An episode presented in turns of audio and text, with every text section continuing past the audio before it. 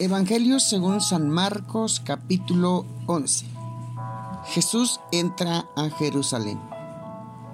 Cuando estaban cerca de Jerusalén, en los pueblos de Betfagé y Betania, cerca del monte de los olivos, Jesús llamó a dos de sus seguidores y les dijo, vayan a la aldea que está frente y tan pronto lleguen encontrarán atado un burro que nadie ha montado desátenlo y tráiganlo. Y si alguien les pregunta por qué están haciendo eso, díganle que el Señor lo necesita y que pronto lo devolverá. Los dos seguidores se fueron y encontraron el burro atado en la calle cerca de una puerta. Ellos lo desataron. Y unos que estaban allí les preguntaron, ¿qué hacen desatando a ese burro? Los seguidores respondieron lo que Jesús les había dicho y ellos los dejaron ir. Entonces llevaron el burro a Jesús, pusieron los mantos de ellos encima y Jesús se sentó. Mucha gente extendió sus mantos en el camino. Otros cortaban ramas de los árboles y las extendían en el camino. Los que iban delante y los que iban atrás gritaban, Viva el Salvador. Bendito el que viene en el nombre del Señor. Bendito el reino que viene, el reino de nuestro Padre David. Viva Dios que está en los cielos. Jesús entró a Jerusalén y fue al templo. Miró por todos lados y como ya era tarde, se fue para Betania con los doce. Al día siguiente, cuando salían de Betania Jesús le dio hambre. A lo lejos vio una higuera con hojas. Fue a ver si tenía frutos para comer, pero la higuera no tenía más que hojas porque no era época de cosecha. Jesús le dijo, que nadie coma de tus frutos nunca más. Los seguidores escucharon eso. Entonces Llegaron a Jerusalén y Jesús entró en el área del templo. Empezó a echar a los que estaban comprando y vendiendo cosas allí. Derribó las mesas de los que cambiaban dinero y los asientos de los que vendían palomas. No permitió que nadie entrara en el área del templo cargando mercancías. Jesús comenzó a enseñarles. ¿Acaso no está escrito? Mi casa será llamada casa de oración para todas las naciones. Pero ustedes la han convertido en una guarida de ladrones. Los jefes de los sacerdotes y los maestros de la ley escucharon a Jesús y empezaron a buscar la forma de matarlo. Le tenían miedo, porque toda la gente estaba asombrada por sus enseñanzas. Esa noche Jesús y sus seguidores se fueron de la ciudad.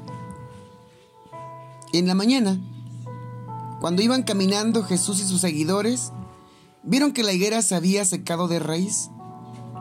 Pedro recordó lo que había dicho Jesús antes y dijo, Mira, maestro, se secó la higuera que maldijiste ayer. Y Jesús contestó, Tengan fe en Dios.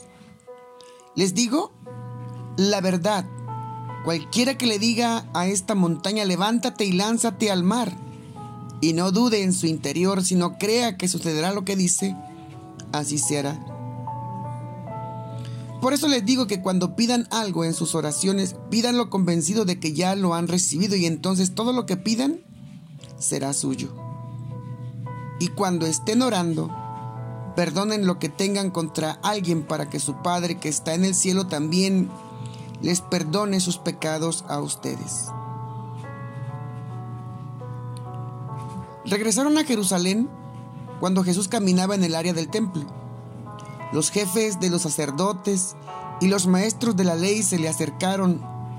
Le dijeron a Jesús, ¿con qué autoridad haces esto? ¿Quién te la dio?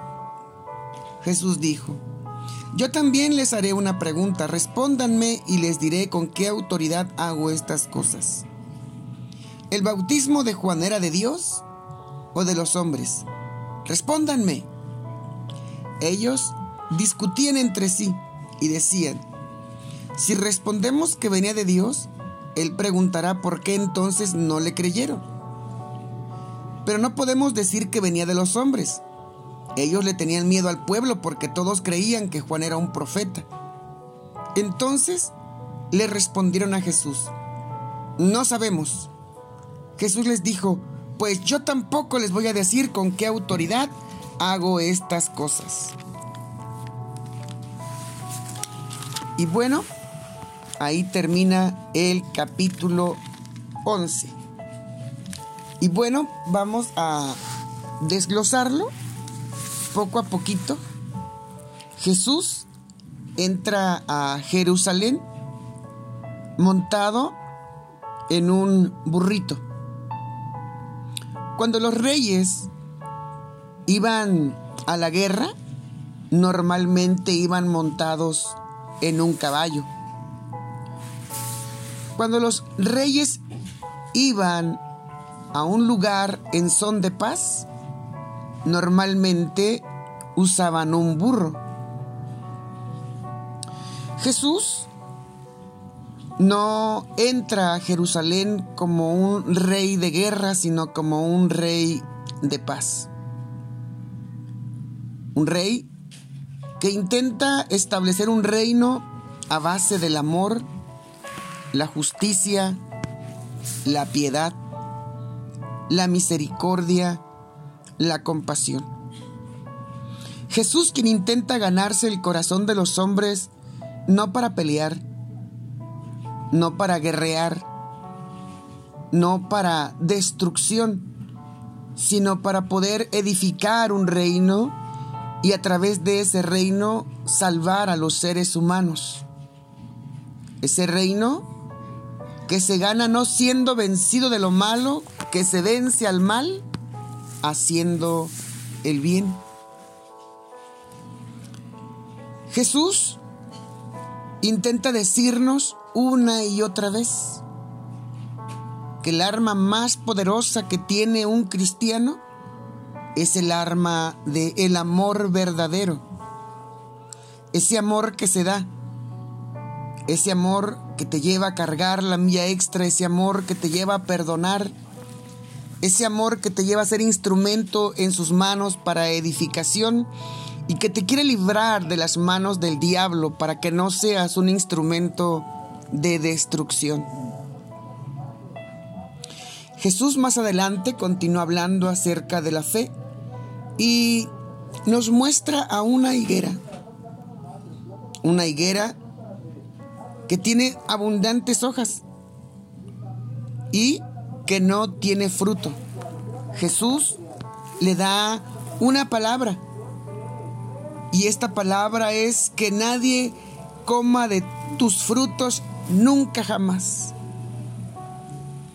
Bajo esta palabra, la higuera se secó. Más adelante, los discípulos, o Pedro específicamente, le pregunta a Jesús a otro día, Señor, la higuera que maldijiste está seca. Jesús nos está hablando acerca del poder de su palabra y la fe que tenemos que tener en lo que Él dice, porque lo que Él dice se hace, se cumple, toda la naturaleza, todo lo creado, visible e invisible, está sujeto a su palabra. Dios quiere que nosotros demos frutos que no tengamos excusas ni argumentos para poder fracasar en nuestro intento de fructificar una vida en el Espíritu, porque los frutos del Espíritu son el amor, el gozo, la paz, la paciencia, la benignidad, la templanza, la humildad y la fe. Todas estas cosas son en nosotros características esenciales de la fe que nosotros tenemos en Jesús. Jesús nos muestra cómo está en contra del pecado, aborrece la injusticia, entra al templo en donde encuentra a unos mercaderes. Y es que en el templo había un lugar que era el atrio de los gentiles, a donde podían entrar todas las personas y ese lugar se había ocupado como una casa de cambio. El impuesto se tenía que pagar con la moneda del, del templo. Los sacrificios que llevaban las personas que iban de fuera de Jerusalén tenían que ser comprados dentro del templo a un precio exageradamente alto para poder calificar porque había inspectores revisaban a los animales y si alguna persona lo compraba fuera a un precio más barato, normalmente el inspector le encontraba algún defecto y lo rechazaba. Así que para poder asegurar que iba a ser aceptado, tenía que ser comprado dentro del templo a precios extraorbitantes. Ese negocio era de la familia de Anás, que se estaba enriqueciendo a costa de la fe de las personas que iban a presentar sus sacrificios, de las personas que iban a pagar su ofrenda al templo. Lucraban con la religión, abusaban del necesitado, abusaban de las personas, extorsionándolas. Esos mismos hombres, cuando Jesús derriba sus mesas, cuando Jesús los saca del templo, son los que ahora están frente a Él preguntándole con qué autoridad hacía esas cosas. Era una pregunta mala en el sentido de que tenía como propósito poner en aprietos a Jesús ya que si Jesús decía cualquiera de las dos respuestas, iba a ser apresado. Pero Jesús les contesta con otra respuesta. Y también los mete en aprietos a una pregunta que no pudieron contestar. Y es que Jesús es la esencia de la sabiduría, es la fuente de ella como también es la fuente del amor. Jesús está en contra de aquel que oprime al pobre. Jesús está en contra de aquel que busca el mal de su prójimo.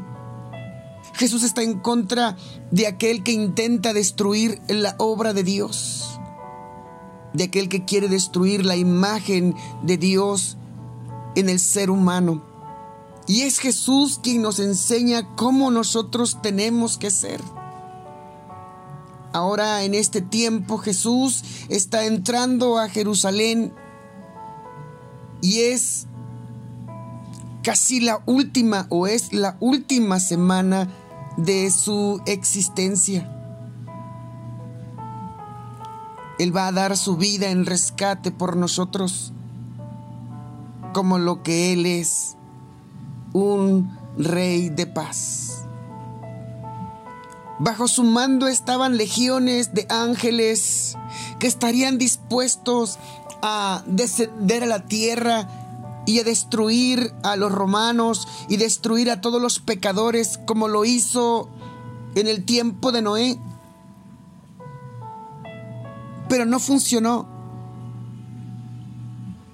Y se descubrió que la mejor arma para acabar con la maldad es el amor es la misericordia, es la justicia, es la verdad, es el bien hacia los demás. La palabra del Señor nos muestra, en esto reconocerán que son mis discípulos, si tienen amor los unos para con los otros. Palabra de Dios. Amantísimo Dios, y buen Padre Celestial. Enséñanos, Padre, a ser imitadores de ti como hijos amados. Enséñanos a que nuestros hechos hablen más que nuestras palabras. Enséñanos que tú eres el camino, la verdad y la vida y que nadie va al Padre si no es por ti. Enséñanos a vivir en tu verdad. Tu palabra es verdad. Dios, aclara nuestra mente para poder ver aquellas cosas que nos estorban para parecernos a ti. Danos el carácter, la fuerza, el poder para poder renunciar a toda clase de pecado que nos esté atando a todo aquello, Señor, que nos impide ser un instrumento en tus manos para la gloria de tu nombre.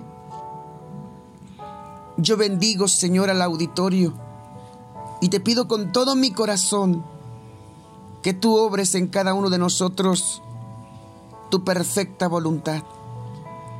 Que tú nos recuerdes todos los días de nuestra existencia que tu Espíritu Santo vive y mora en nosotros. Ayúdanos a hacer el bien sin mirar a quién. Gracias Dios. En el nombre de Jesús. Amén y amén. Que Dios les bendiga y nos escuchamos en el próximo capítulo.